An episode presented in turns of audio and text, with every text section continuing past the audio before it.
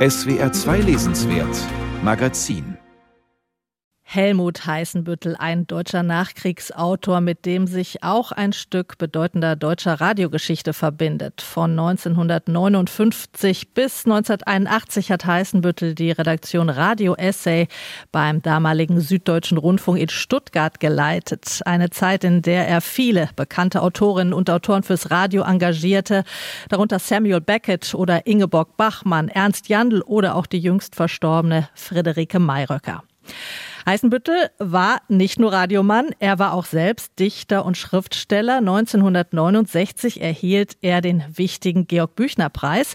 Geboren wurde er am 21. Juni 1921. Er starb 1996 mit 75 Jahren.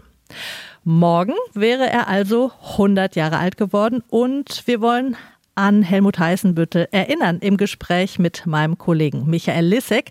Er ist heute Redakteur für den SWR 2 Essay, übrigens der älteste verbliebene Sendeplatz in der ARD. Guten Tag, Michael Lissek. Guten Tag, Frau Höfer. Schauen wir erstmal ein bisschen zurück auf die Nachkriegsjahre. Heißenbüttel war 1941 ja schwer versehrt aus dem Krieg zurückgekommen. Ähm, er hatte einen Arm verloren, der wurde ihm amputiert. Und er kam dann in diese 1955 äh, von dem Schriftsteller Alfred Andersch gegründete Redaktion Radio Essay in Stuttgart. Wie sah die Arbeit da für ihn aus? Andersch war sowas wie ein Radiostar der wahnsinnig gut repräsentieren konnte, viele Autoren kannte, sehr gut vernetzt war mit der Gruppe 47. Und jetzt hat er irgendwann, ich glaube 1956, 57 festgestellt, hey, das ist ja richtig viel Arbeit. Und jetzt brauche ich jemand anderen, der mir diese Arbeit abnimmt. Das kann man an den Briefen im Archiv tatsächlich sehen. Und da hat er zwei Männer geholt, nämlich Heißenbüttel und Hans Magnus Enzensberger. Enzensberger hat sich relativ schnell wieder vom Acker gemacht, nämlich nach zwei Jahren, wo er sehr viele Essays geschrieben hat. Und die große, große Arbeit der Redigate, der Verhandlungen über Manuskripte und solche Sachen, das ist an Heißenbüttel hängen geblieben. Und zwei Jahre später verschwand dann auch äh, Alfred Anders in der Schweiz und hatte nur noch einen Beratervertrag. Also Heißenbüttel war ein norddeutscher Schwerarbeiter, der diese Redaktion arbeitend zusammengehalten hat. Also er hat den, genau, den Laden in, in Schwung gehalten und über seine Arbeit hat Heißenbüttel 1981 zum Abschied ein längeres Interview gegeben. Da hören wir mal kurz rein, was er da erzählt.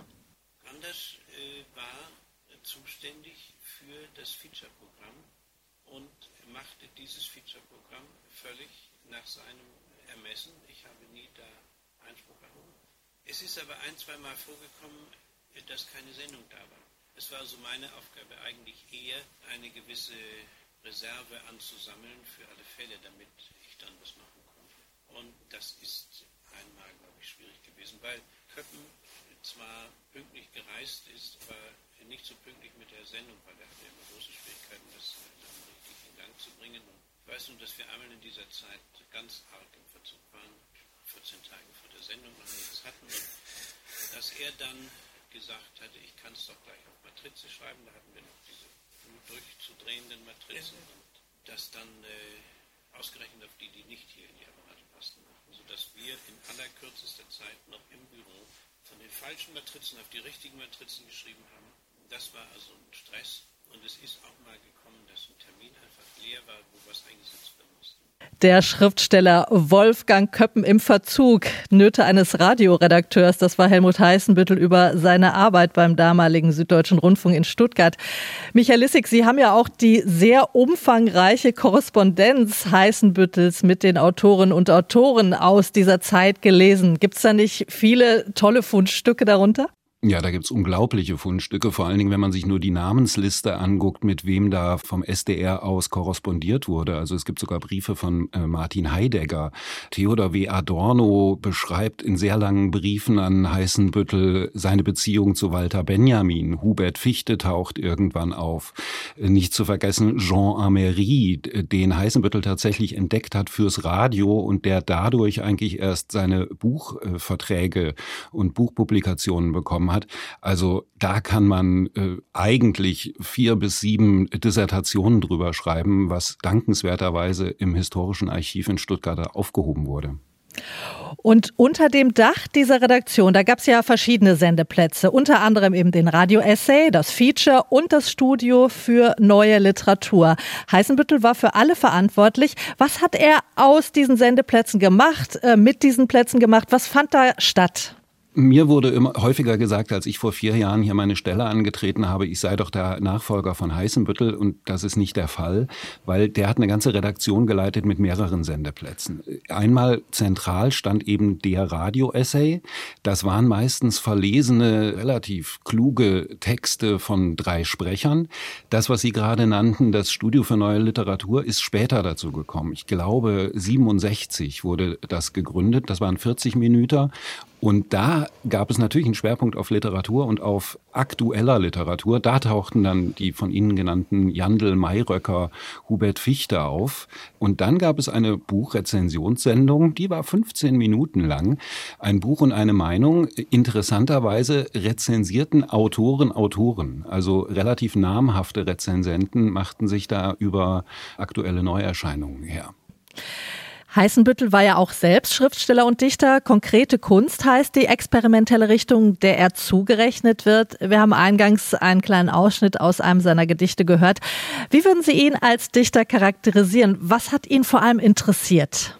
Das Interessante an Heißenbüttel als Dichter ist, dass er Sprache als Material nimmt. Das heißt, Sprache ist nie selbstverständlich, ist nie natürlich, sondern besteht aus Tönen, aus Silben, aus Vokalen.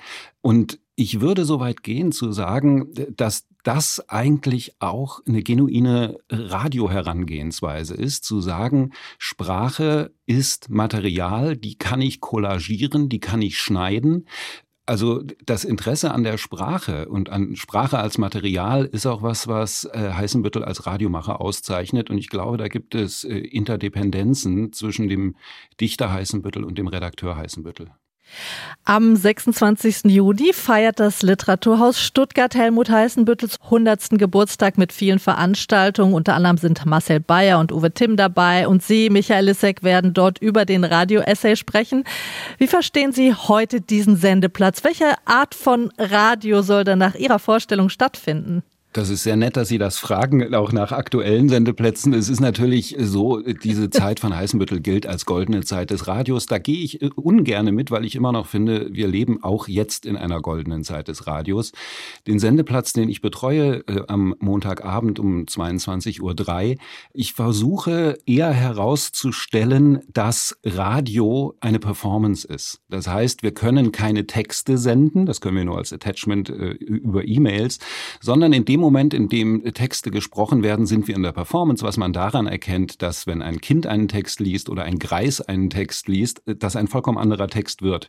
Ich bezeichne meinen Radio-Essay, den ich da mache mit meinen tollen Autorinnen und Autoren, als Theorietheater. Ja, also es ist schon ein relativer Schlaumeier-Sendeplatz, wo versucht wird, Dinge zu durchdenken, aber die sinnliche Gestaltung mit Geräuschen, mit Archivmaterialien und mit Musiken ist mir dank der Mitarbeit unserer tollen Regisseurinnen und äh, Regisseure möglich. Und es geht nicht darum, dass einfach ein Text vorgelesen wird, sondern dass auch sinnliche Resonanzräume des Nachdenkens geschaffen werden.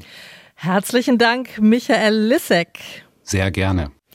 Michael Lissek ist Redakteur für den SWR 2 Essay und den können Sie, wie gesagt, immer montags ab 22.03 Uhr hier auf SWR 2 hören. Und die Veranstaltung zu Helmut Heißenbüttels 100. Geburtstag, die kann man sich am 26. Juni ab 16.30 Uhr im Livestream anschauen unter www.literaturhaus-stuttgart.de.